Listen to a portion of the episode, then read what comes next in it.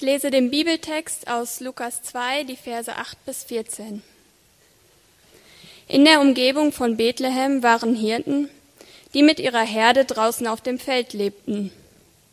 Als sie in jener Nacht bei ihren Tieren Wache hielten, stand auf einmal ein Engel des Herrn vor ihnen, und die Herrlichkeit des Herrn umgab sie mit ihrem Glanz.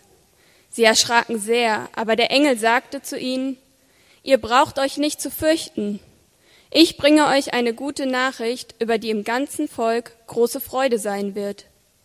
Heute ist euch in der Stadt Davids ein Retter geboren worden. Es ist der Messias, der Herr. An folgendem Zeichen werdet ihr das Kind erkennen. Es ist in Windeln gewickelt und liegt in einer Futterkrippe. Mit einem Mal waren bei dem Engel große Scharen des himmlischen Heeres, Sie priesen Gott und riefen, Ehre und Herrlichkeit Gott in der Höhe und Frieden auf der Erde für die Menschen, auf denen sein Wohlgefallen ruht. Check, check, kleine Umbauphase. Unser anderes Mikrofon ist leider kaputt und musste eingesandt werden. Ähm, deshalb guten Morgen auch von mir. Ähm, ihr merkt es schon, es ist der erste Advent. Wir gehen langsam aber sicher auf Weihnachten zu. Ich kann ganz ehrlich sagen, dass ich mich immer das ganze Jahr schon freue, darauf freue, mit euch diese Weihnachtslieder zu singen. Also vielen Dank, das ist wirklich großartig. Ähm, und bevor wir auch äh, in der Predigt sozusagen uns richtig Richtung Weihnachten bewegen, würde ich gerne zu Beginn nochmal beten. Ja, unser großer Vater, mächtiger Gott, ich danke dir für diese Adventszeit, für diese vier Wochen, in denen wir uns vorbereiten können auf Weihnachten, ähm, auf dieses Fest über die Geburt von Jesus Christus. Und ich möchte dich bitten, zum einen für diese Wochen, dass es für uns eine Zeit wird, in der wir das wieder neu vor Augen bekommen, was da geschehen ist an Weihnachten. Aber ich möchte dich auch bitten für die kommenden Minuten jetzt, dass du uns hilfst, ähm, anhand von diesem Text, den wir gerade gehört haben, das tiefer zu verstehen, was das mit uns zu tun hat. Amen. Ja, wir bewegen uns langsam aber sicher auf Weihnachten zu und deswegen starten wir heute auch im Hamburg-Projekt eine neue Predigtreihe. Und zwar wollen wir uns an den vier Adventssonntagen mit äh, Figuren aus der Weihnachtsgeschichte beschäftigen. Und zwar mit den Figuren, könnte man sagen, die in keinem Krippenspiel und auf keiner so einer großen Holzkrippe auf jedem Weihnachtsmarkt fehlen dürfen. So die Klassiker, ja. Das sind die Engel, die Hirten, die Weisen und natürlich das Kind, ja. Und heute fangen wir an mit den Engeln und ich möchte gerne mit euch zusammen ähm, das Lied anschauen, das die Engel singen. Hier äh, in diesem in diesem Text. Das ist ein sehr, sehr kurzes Lied, nur zwei Zeilen im Prinzip, aber ich glaube, es ist doch sehr bekannt. Jeder von euch, der an Heiligabend schon mal irgendwie im Gottesdienst war, hat das schon mal gehört, wahrscheinlich schon mal, ähm, es wurde vorgelesen oder es wurde vielleicht auch gesungen. Dieses Gloria in Excelsis Deo, was vielleicht einige kennen, ist im Prinzip die lateinische Übersetzung dessen. Und zwar Ehre sei Gott in der Höhe und Frieden auf der Erde den Menschen seines Wohlgefallens. Ein sehr kurzes Lied, zwei Zeilen, in denen doch ganz viel drin steckt. Und das ist doch so eine faszinierende Wahrheit an Liedern eigentlich, oder? Dass Lieder es oft schaffen, in sehr kurzen, in sehr wenigen Worten äh, Wahrheit auf den Punkt zu bringen. Ja, das, ihr, vielleicht kennt ihr das, dass ihr ein Lied hört und so in ein, zwei Zeilen wird was gesagt, wo ihr sagt, das habe ich die ganze Zeit gedacht, das habe ich die ganze Zeit als Wahrheit empfunden, aber ich hätte es nie so auf den Punkt bringen können, ich hätte es nie so ausdrücken können. Ja, ich denke, jeder von euch kennt das. Vielleicht habt ihr ein Lied über die Liebe oder über Einsamkeit oder über Hoffnung, über Angst, über Zerrissenheit, wo ihr denkt, dieses Lied bringt irgendwie in seinen Worten genau auf den Punkt, was ich fühle oder was ich als Wahrheit empfinde. Ich, ich bin Anfang der 80er geboren und ich glaube, für meine Generation äh, war zum Beispiel Creep von Radiohead. Ja, so ein Lied. Das irgendwie so diesem Gefühl, noch nicht so richtig seinen Platz gefunden zu haben, noch nicht wirklich angekommen zu sein, zu wissen, wer man ist, die diesem, dass diesem, dieser Wahrheit irgendwie Ausdruck verliehen hat. Oder ein kleines Beispiel aus letztem Jahr. Ich denke, als Kraftclub, die viele von euch vielleicht kennen, ähm, als Kraftclub gesungen hat, auch wenn da alle meine Freunde sind und ich damit komplett alleine bin, ich will nicht nach Berlin. Da dachte ich, haben auch viele Hamburger gedacht, ja, das ist endlich mal Wahrheit auf den Punkt gebracht. Ja, so in zwei Sätzen, genauso ist es. Lieder haben die Fähigkeit oder schaffen es oft, in wenigen Worten und auf eine emotionale Art und Weise Wahrheit auf den Punkt zu bringen. Und im Prinzip ist das genau das Gleiche, was die Engel hier tun. Oder was wir im Lied der Engel finden. Ja, wir finden hier ein Lied mit nur zwei Zeilen, in dem doch ganz, ganz viel Wahrheit über Weihnachten drinsteckt. Und das möchte ich gerne mit euch zusammen anschauen äh, und uns fragen, was lernen wir hier darüber, wie Weihnachten zu verstehen ist? Was lernen wir darüber, was Weihnachten mit uns zu tun hat? Und wir machen das, indem wir einfach mal dieses Lied durchgehen allerdings in umgedrehter Reihenfolge. Ja? Wir fangen mal mit der zweiten Zeile an. Und ich sag's zu Beginn schon, ich habe einen sehr langen Punkt und dann zwei kurze. Also lass uns mal anschauen. Wir schauen uns an Frieden auf Erden, Freude im Himmel und drittens schließlich, wie bekommen wir das? Frieden auf Erden, Freude im Himmel, wie bekommen wir das? Also lass uns mal anfangen mit Frieden auf Erden. Die Verse, die wir gerade gelesen haben oder die uns vorgelesen wurden, stammen aus der Weihnachtsgeschichte, aus dem Lukas-Evangelium. Ja, Josef und Maria waren nach Bethlehem gekommen. Maria hatte Jesus zur Welt gebracht. Und in dieser gleichen Nacht, in der Jesus geboren wurde, waren Hirten auf dem Feld und diese Hirten hatten jetzt dieses besonderes Erlebnis, diese besondere Erscheinung, ihnen begegneten Engel. Und ich werde heute über Engel gar nicht viel sagen, vielleicht einfach nur so als Grundinformation. Engel werden in der Bibel als Wesen beschrieben, die bei Gott sind im Himmel, die ihm dienen und die er ab und zu sozusagen sendet als Boten. Ähm, und genau das passiert hier. Diese Engel kommen zu den Hirten als Boten und sie singen ihr Lied und sie erklären in diesem Lied sozusagen, was Weihnachten also die Geburt dieses Kindes in dieser Nacht, was das mit sich bringt. Oder was, man könnte sagen, was die Folgen von Weihnachten sind. Und in der zweiten Zeile singen sie eben Frieden auf der Erde für die Menschen, auf denen sein Wohlgefallen ruht. So, wenn ich heute in Hamburg ähm, mich hinstellen würde in die Öffentlichkeit oder was schreiben und veröffentlichen würde und würde sagen, hier haben wir ein entscheidendes Gründungser Gründungsereignis einer Religion und die Folge davon ist Frieden auf Erden was würden die Leute sagen? Was würdet ihr vielleicht sagen? Ja, ich würde vielleicht so ein zynisches Lachen zurückbekommen, hochgezogene Augenbrauen oder direkten Widerspruch. Und ihr vielleicht auch würdet sagen, Frieden. Da entsteht eine Religion und das soll Frieden auf Erden bringen. Schau mal in die Geschichte.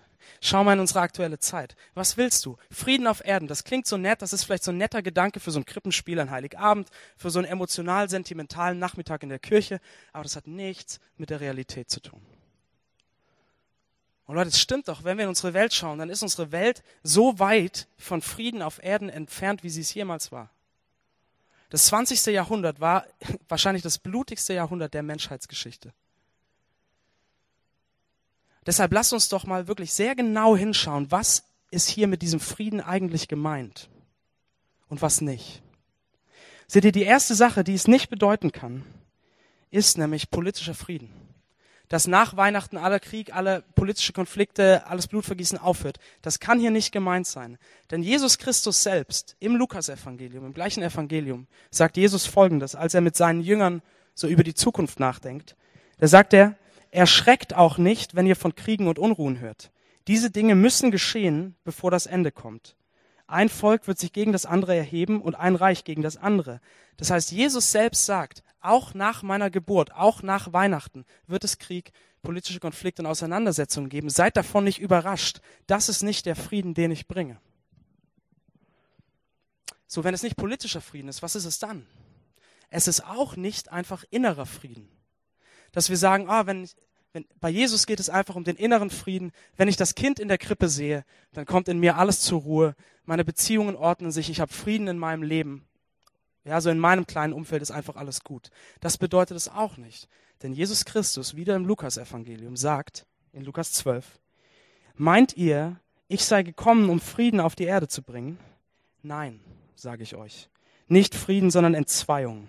Von jetzt an wird es so sein, wenn fünf Menschen unter einem Dach leben, werden sich drei gegen zwei stellen und zwei gegen drei. Und es ist wichtig, dass wir das richtig verstehen. Jesus sagt hier nicht, ich bringe Entzweiung im Sinne von, in meinem Namen sollt ihr Konflikte oder gewaltsame Konflikte führen. Überhaupt nicht.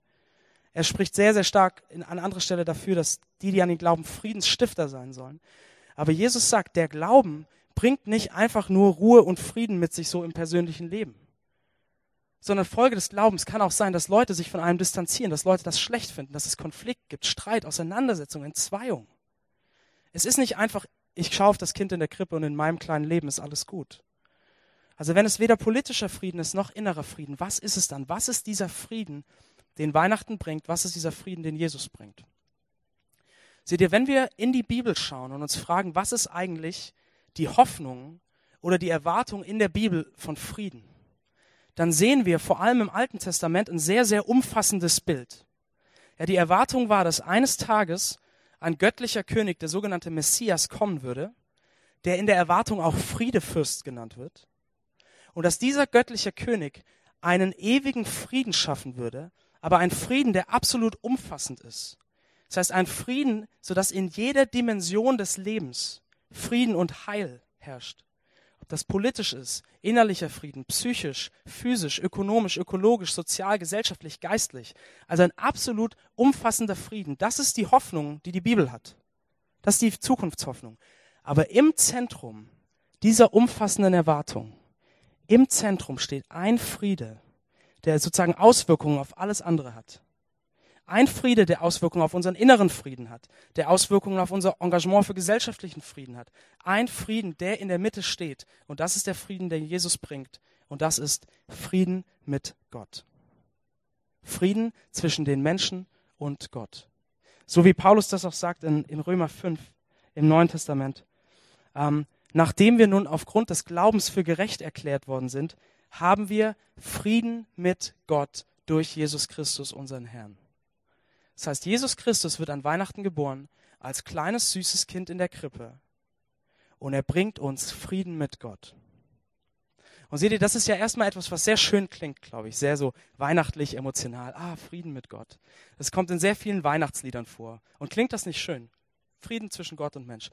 Aber wenn wir genauer hinschauen, dann bedeutet das etwas, was ganz schön herausfordernd ist und für manche von euch vielleicht schockierend.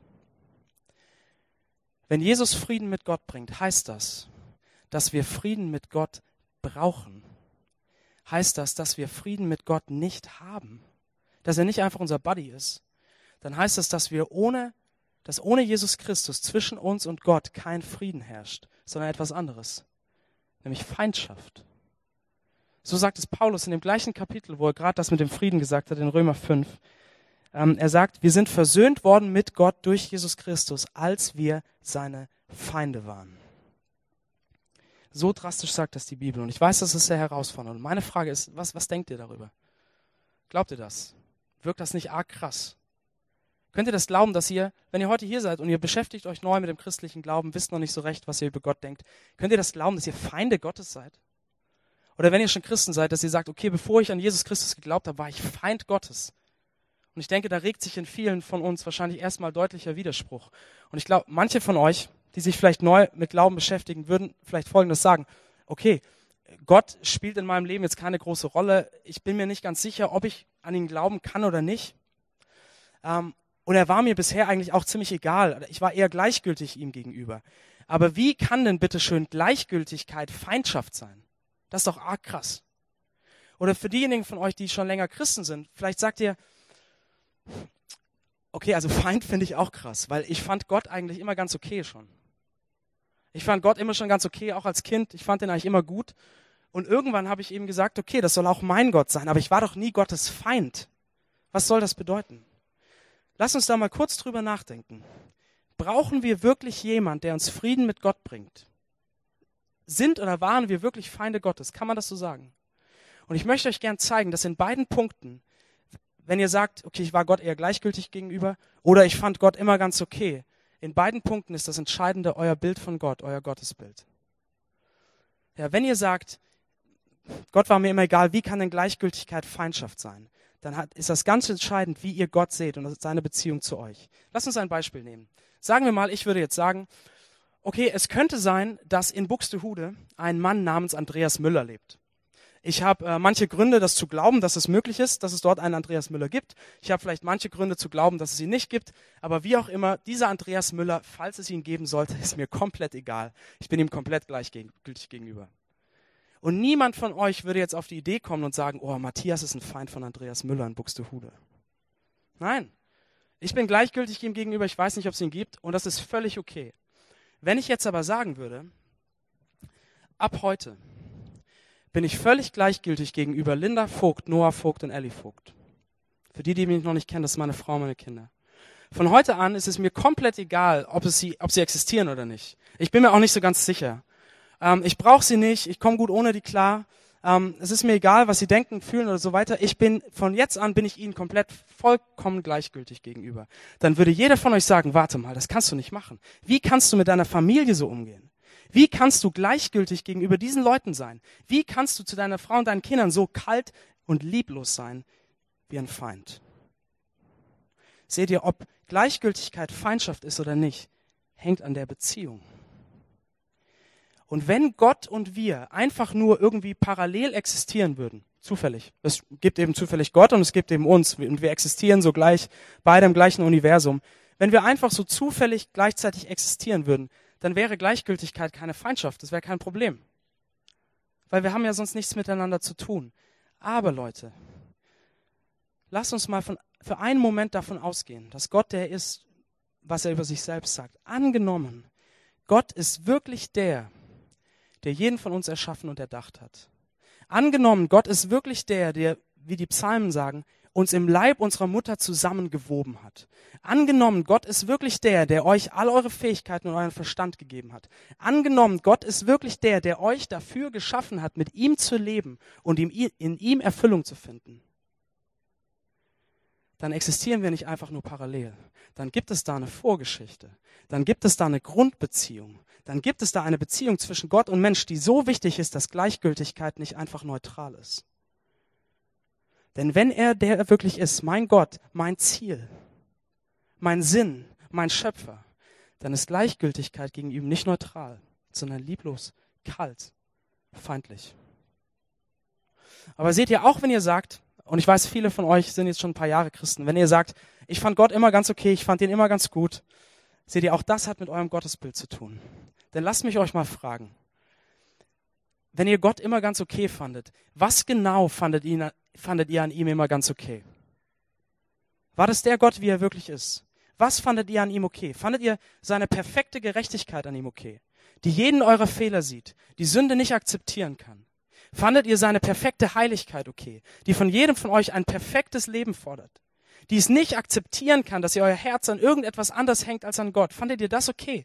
Fandet ihr seine perfekte Gnade und Vergebung okay? Dass er bereit ist, den Leuten zu vergeben, die ihr nicht ausstehen könnt, wo ihr denkt, denen sollte nie vergeben werden. Fandet ihr das okay?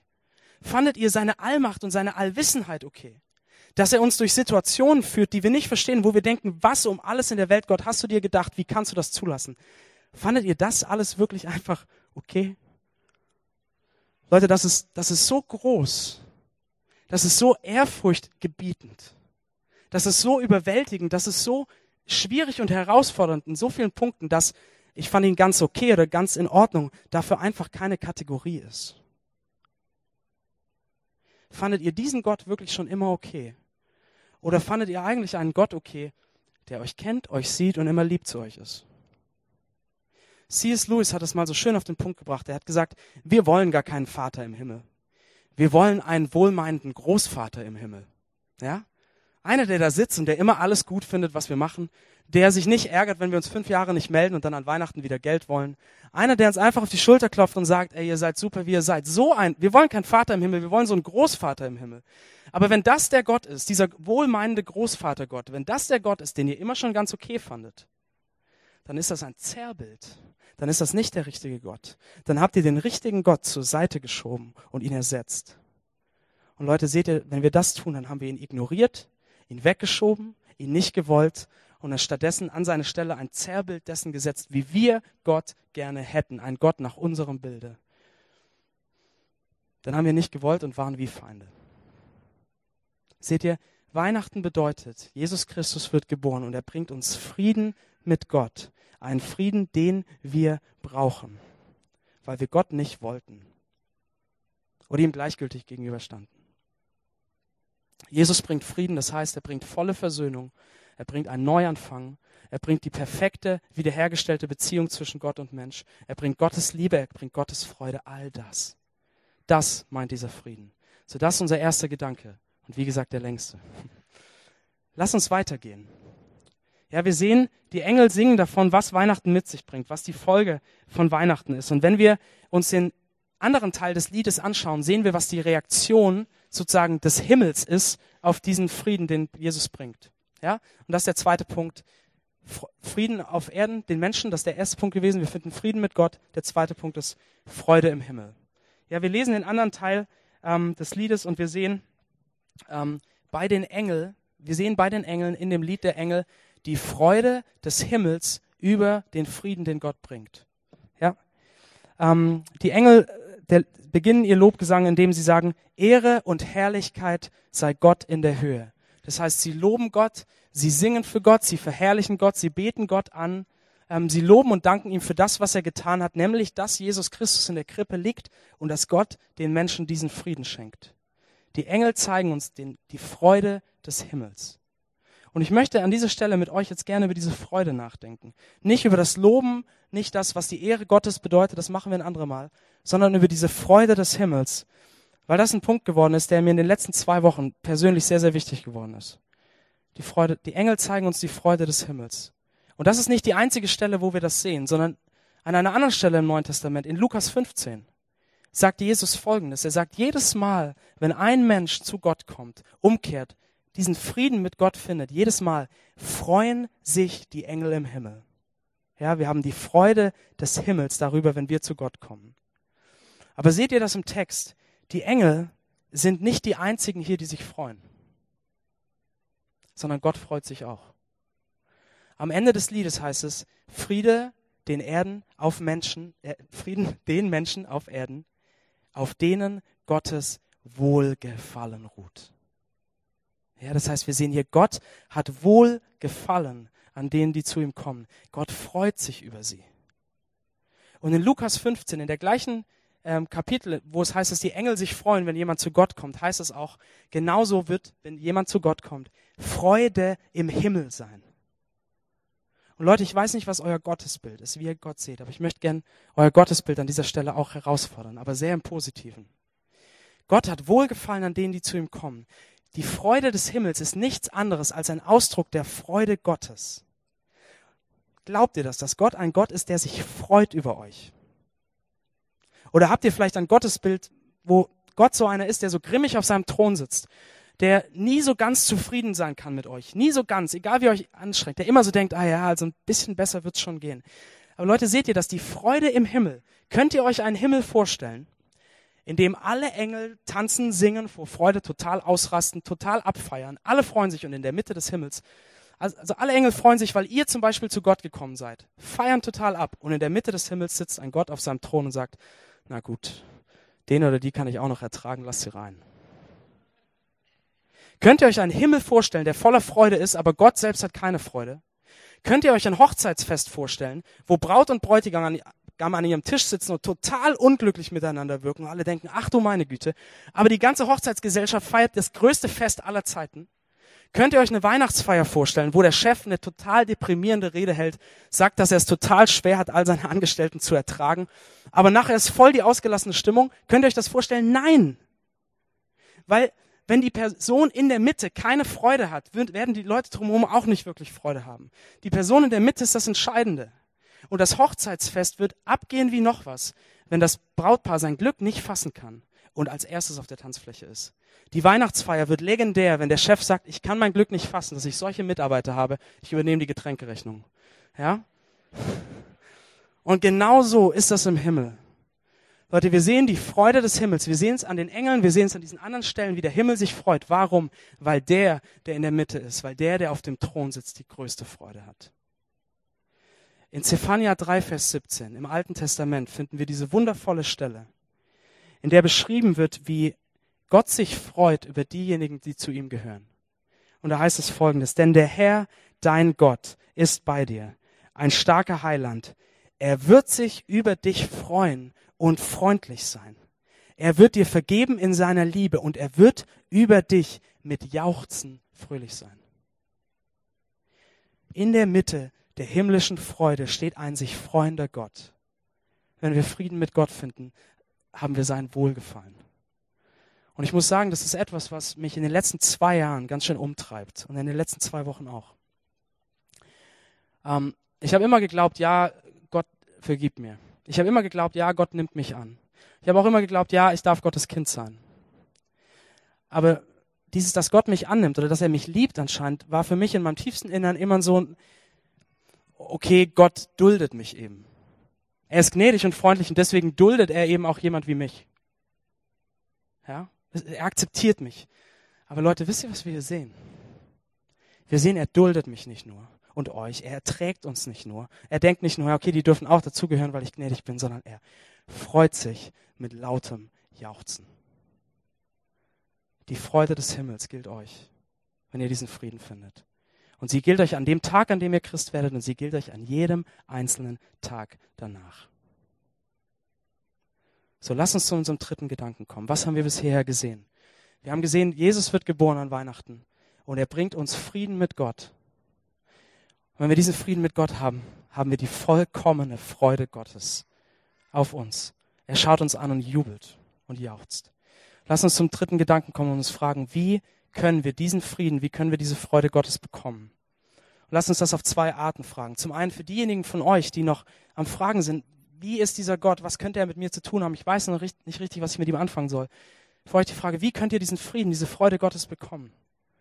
Und für diejenigen von euch, die schon Christen sind, die sagen, ja, ich habe diesen Frieden gefunden. Wie könnte das etwas werden, was wirklich zur Grundlage unseres Lebens wird? Was in unserem Alltag Relevanz hat? Lass uns das fragen. Also, wie bekommen wir das? Wie bekommen wir, obwohl wir Gottes Feinde waren, seinen Frieden und seine Freude? Und die Antwort ist in der Geschichte. Warum singen die Engel? Warum sagen, was sagen sie, bringt diesen Frieden und diese Freude mit sich? Weihnachten.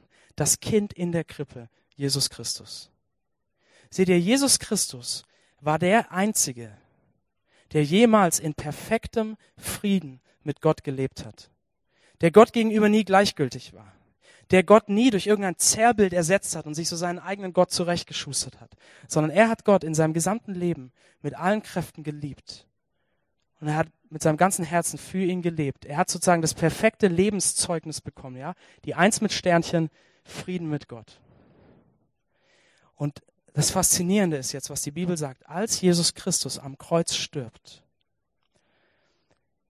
nachdem er das Leben gelebt hat, das wir alle hätten leben sollen, den perfekten Frieden mit Gott, als Jesus Christus am Kreuz stirbt, nimmt er unsere Feindschaft mit Gott auf sich. Er trägt die Strafe für die, unsere Feindschaft mit Gott, trägt er. In Jesaja 53, Vers 5 heißt es, die Strafe liegt auf ihm, damit wir Frieden haben. Damit wir Frieden haben. Das heißt, Jesus Christus hängt am Kreuz und was er macht ist, er nimmt unser Lebenszeugnis, das nicht die Eins mit Sternchen ist, sondern auf der, die draufgeschrieben ist, Feind Gottes, Gott nicht gewollt, Gott weggeschoben, Gott verzerrt, eigenen Gott gemacht. Er nimmt dieses Lebenszeugnis und er schreibt seinen Namen drüber. Und er nimmt sein Zeugnis, die Eins mit Sternchen, Friede mit Gott, und er schreibt euren Namen drüber und er gibt es euch. Er hängt am Kreuz, einsam und verlassen und sagt, mein Gott, mein Gott, warum hast du mich verlassen? Er verliert den Frieden mit Gott. Er verliert die Freude Gottes, damit wir sie haben können. Leute, das ist das Geschenk. Das ist das Geschenk des Kreuzes und das ist im Prinzip das eigentliche Geschenk von Weihnachten. Jesus Christus nimmt unsere Feindschaft mit Gott auf sich und er schenkt uns Frieden mit Gott, ein vollkommener Neuanfang und er schenkt uns diese überwältigende Freude Gottes an uns. Deshalb, wenn ihr am Fragen seid, was dieser Gott mit euch zu tun haben könnte oder was Gott über euch denkt, falls es Gott geben sollte, hier ist die Antwort, hier ist das Geschenk. Hier findet ihr diesen Frieden, diese Beziehung mit Gott. Hier findet ihr Gottes Freude über euer Leben bei Jesus Christus. Aber seht ihr, diese Freude ist nicht nur etwas, was jetzt irgendwie ähm, wichtig ist am Anfang unseres Lebens als Christ, dass wir sagen, okay, ich finde den Frieden mit Gott, ich werde Christ und danach spielt es keine Rolle mehr, sondern gerade für all diejenigen von euch, die schon Christen sind, auch schon länger. Dieser Frieden ist nicht nur der Startpunkt des christlichen Lebens, sondern er kann zu einer Grundlage werden für unser Leben, die uns trägt und die Auswirkungen hat in den Situationen, gerade in den Situationen, in denen unser Leben von allem anderen als Frieden oder Ruhe gekennzeichnet ist wenn wir von Sorgen, von Leid, von Trauer, von äh, Fragen oder vielleicht von Konflikten geplagt sind. Ein Mann, der das erlebt hat, ähm, diesen, wie dieser Frieden mit Gott eine Grundlage für ihn geworden ist. Ein Mann, der das erlebt hat, war Horatio Spafford. Und Horatio Spafford war ein sehr prominenter und sehr erfolgreicher Anwalt im Chicago der 1860er und 1870er Jahre. Ähm, und Horatio Spafford hatte 1871 ein großes Anwesen in Chicago gekauft, ein großes Haus, großes Grundstück. Und hat das kurz darauf in einem großen Feuer verloren. All seine finanzielle Investition war dahin. Zwei Jahre später, seine Frau war aus Norwegen, zwei Jahre später ähm, sind seine Frau und seine vier Töchter auf eine Schifffahrt gegangen, über den Atlantik nach Europa.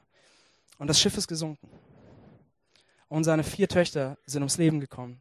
Und er bekommt ein Telegramm aus London von seiner Frau, in dem steht Saved Alone, alleine gerettet. Und Horatio Spafford macht sich sofort auf den Weg, nimmt das Schiff, um seine Frau nach Hause zu holen. Und auf dieser Überfahrt, auf dieser Überfahrt schreibt er ein Lied. Sozusagen, als er an der Stelle vorbeifährt, wo seine vier Töchter gestorben sind, schreibt er ein Lied. Und er schreibt folgendes. Danke, Tim. Er schreibt folgendes. Wenn Friede mit Gott meine Seele durchdringt, ob Stürme auch drohen von fern, mein Herze im Glauben doch alle Zeit singt, mir ist wohl, mir ist wohl in dem Herrn. Nun lebe ich in Christus, für Christus allein. Sein Wort ist mein leitender Stern. In ihm habe ich Friede und Erlösung von Pein. Meine Seele ist selig im Herrn. Und im englischen Original sagt er sogar etwas noch, was im Deutschen gar nicht rüberkommt, was noch so viel schöner ist. Da sagt er, ob im Tod oder im Leben, flüsterst du deinen Frieden in meine Seele. Wie kann ein Mann, der so viel verloren hat, wie kann ein Mann, der das durchgemacht hat, so etwas schreiben? Weil er verstanden hatte, was der Friede mit Gott für ihn bedeutet.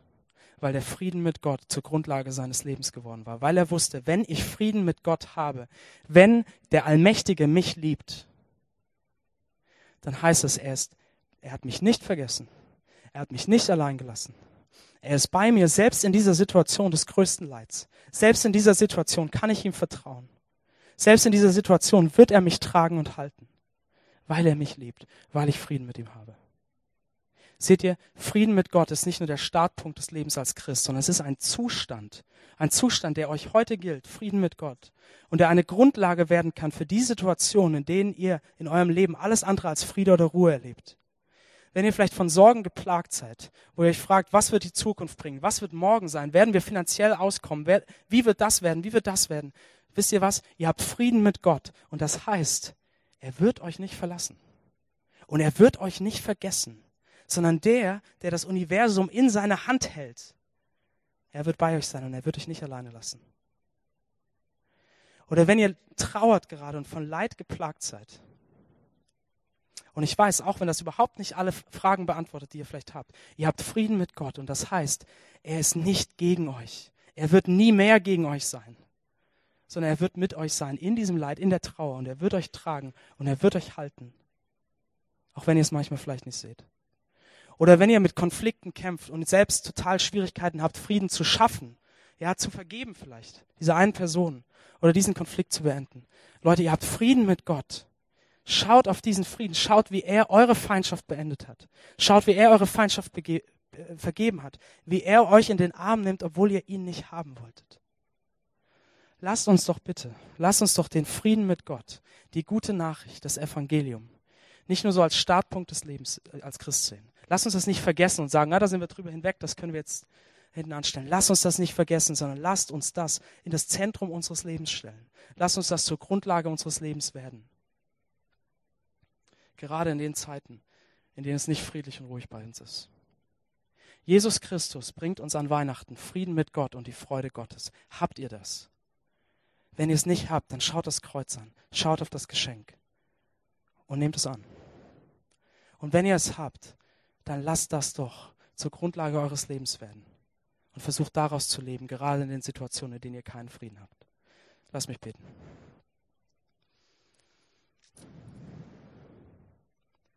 Jesus Christus. Jesus Christus, du bist auf diese Welt gekommen, du hast dich klein gemacht, demütig.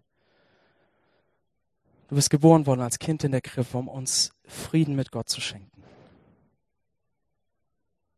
Um uns Gottes Freude zu schenken. Ich danke dir für dieses Geschenk. Ich danke dir, dass du am Kreuz mit uns getauscht hast, dass du uns deine Perfektion, diese Freude Gottes geschenkt hast und dass du unsere Feindschaft genommen hast. Wie könnten wir dir jemals dafür genug danken? Und ich möchte dich bitten, Vater, für die Leute, die heute hier im Raum sind, dass du uns deinen Frieden und deine Freude erfahren lässt. Dass Leute, die das noch nicht haben, einen Schritt auf dich zugehen und diesen Frieden bei dir finden. Und dass diejenigen, die schon Christen sind, die schon mit dir leben, dass sie verstehen, wie dieser Frieden in ihre Situation gerade hineinwirkt und wie es ihnen Kraft geben kann. Danke dafür. Amen.